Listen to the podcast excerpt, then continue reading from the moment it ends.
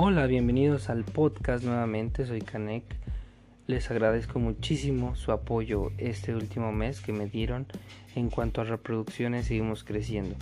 Ya saben dónde encontrarme en Instagram como OnlyConnect. Ahí pueden seguir toda la información de mis redes sociales y del podcast para nuevos episodios.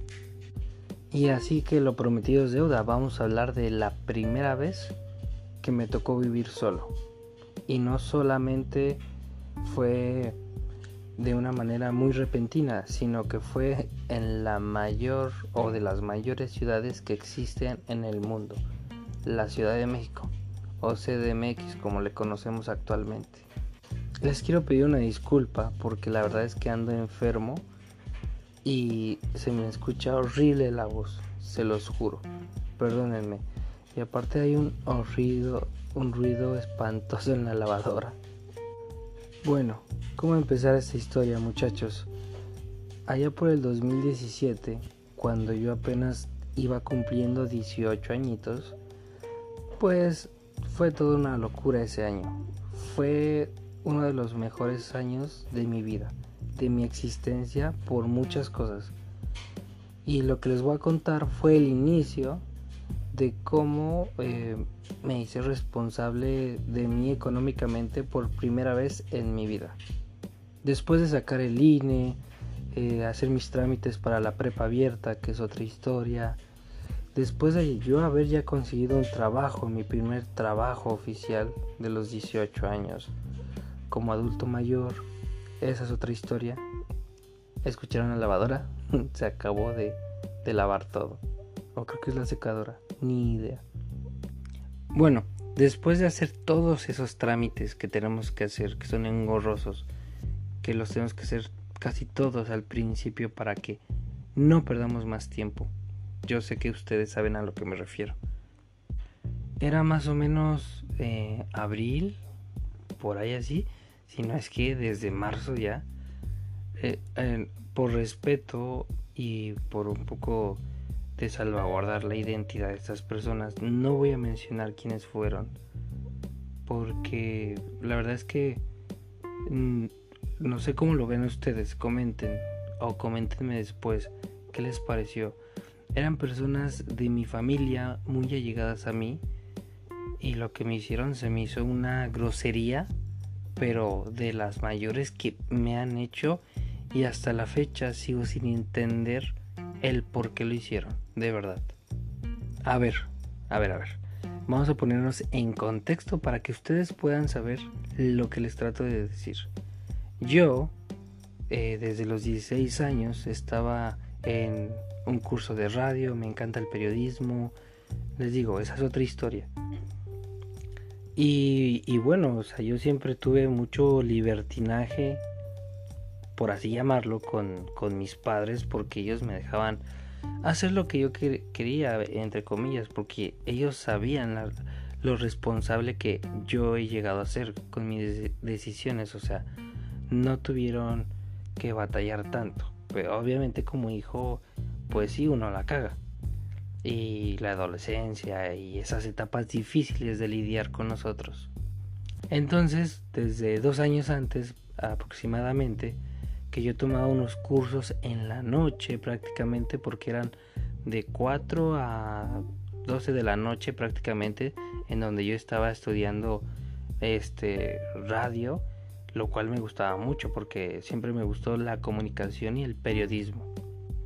Pero se juntaba mucho con mi pasión de, de ir a ver los partidos de la América en el Estadio Azteca y en ese tiempo eran a las 9 de la noche salías a las 11 del partido, pero yo estaba en la barra, les digo, esa es otra historia. Y, bueno, o sea, les tengo que contar muchísimo todavía. Pero el caso es que yo salía a las 12 de la noche y llegaba como a la una a mi casa, rayando apenas. Bueno, no, la, no mi casa, sino la casa de donde me corrieron. Desde ahí íbamos mal, ¿ok? Porque cómo era posible que un chico de 16 años, 17, llegara a tales horas de la noche sabiendo que la ciudad es muy peligrosa. Aparte yo vivía en Iztapalapa, que tampoco era pues algo de que, digámoslo así, estar tan seguros de que a esas horas, pues vamos a llegar sanos y salvos a nuestra casa, ¿verdad? Y bueno, perdónenme por este intro, intro tan largo, pero la verdad es que pues he hecho muchas cosas en mi vida que al final se van acoplando una tras otra y, y, te da el sentido de lo que ha sido mi recorrido. Pero bueno, llegamos a 2017. Yo tengo mi trabajo estable. La verdad, para qué mentirles, yo ganaba arriba de mil dólares por mes y eso es una locura en mi país. O sea, ganar eso, empezar a ganarlo desde los 18 años. Yo fui un privilegiado, amigos, de verdad. Yo trabajé, ¿en qué trabajaba? Trabajaba en ventas y trabajaba en la noche. Esos son detalles que posteriormente les hablaré. Pero pues a mí me empezó a ir bien. Dije, tío, pues qué más. Entonces cierta persona, cierta persona empezó a tener unos problemas eh, en su vida, claro está.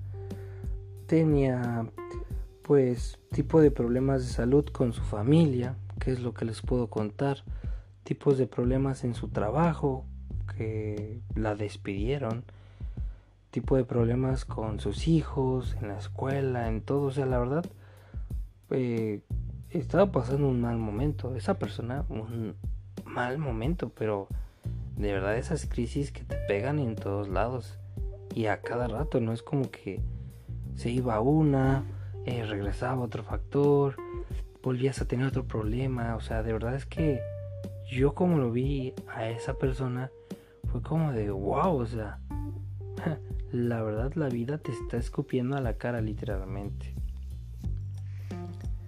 Y esta persona le dice a, otra persona, o sea, no tenía el valor siquiera de decirme lo que pensaba, lo que iba a hacer. Y tan de repente, pues me mandó a la calle. Con mis cosas, con todo. Este, pues se molestó quien se tuvo que molestar. Pelearon. Enfermo XD. Eh, pelearon. Eh, estaban como de, oye, no se vale. Como a tu propia familia lo, lo sacas así. La casa es de todos. O sea, una cosa terrible, ¿saben? O sea, es uno de los episodios que más me ha desagradado poder vivir. Esa sensación de que te hayan minimizado tanto, de que te hayan pues restado la importancia que tenías, porque yo pensaba que el lazo familiar era muy importante y, lo es, pero esa persona se le olvidó. Tiempo después, porque yo le dejé de hablar, claro está, eh, dejé de hablar con esas personas de las que vivían en esa casa porque no quería tener comunicación, o sea, no solo me corrían a mí, o sea, corrían a mi hermano que estaba todavía estudiando la prepa y yo así como de, oye, ¿qué, qué está pasando? Solo soy, solo soy un niño de 18 años, o sea, en serio. Que si tenía miedo, la verdad es que no tenía miedo. Eh, fue una sensación como de, fue, fue de pena, más que nada de vergüenza por, o sea, me sacas así y no me dices por qué, o sea, ni a la cara me lo dices, solo te despides como de, ah, sí, que te vaya bien. Sí, se despidió de mí, pero fue como muy incómodo para los dos. Se notó que fue muy incómodo. Si por mí fuera no me hubiera despedido, pero bueno, tuvo el descaro de despedirse de mí, claro está. ¿Y qué pasó amigos? Pues la verdad, me sentí muy aliviado, no sé por qué llegué a mi nuevo hogar. Fue un cuarto claramente, no, este, no, no tenía para más en ese tiempo. Eh, tuve que pagar un depósito, la renta por adelantado del primer mes. Eh, pues mis ahorros se habían ido, se habían esfumado. Eso fue a mitad de año del 2017. Todo había pasado tan rápido. Eh, la vida de un momento a otro me dijo, eh amigo, despierta porque las responsabilidades empiezan. Y así quedamos, así quedamos, así quedamos. porque fue muy gracioso. Es lo que siempre digo. Para bien o para mal siempre he dicho eso. Es que, pues, qué gracioso. Claramente hay circunstancias de la vida que, que les repito, me parecen tan increíbles. O sea, yo he corrido con una suerte. De verdad que a veces no me lo creo.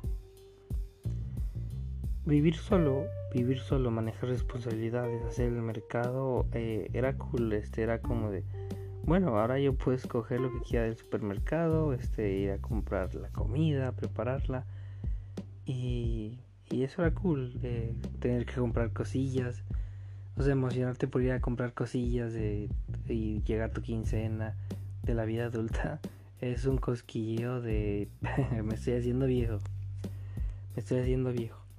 Les juro que en el siguiente podcast les voy a dar consejos para que puedan ustedes eh, tomarlos en cuenta si no han vivido solos. Yo siento que me fui muy joven a vivir solo. La cagué evidentemente. La super cagué como no tienen idea.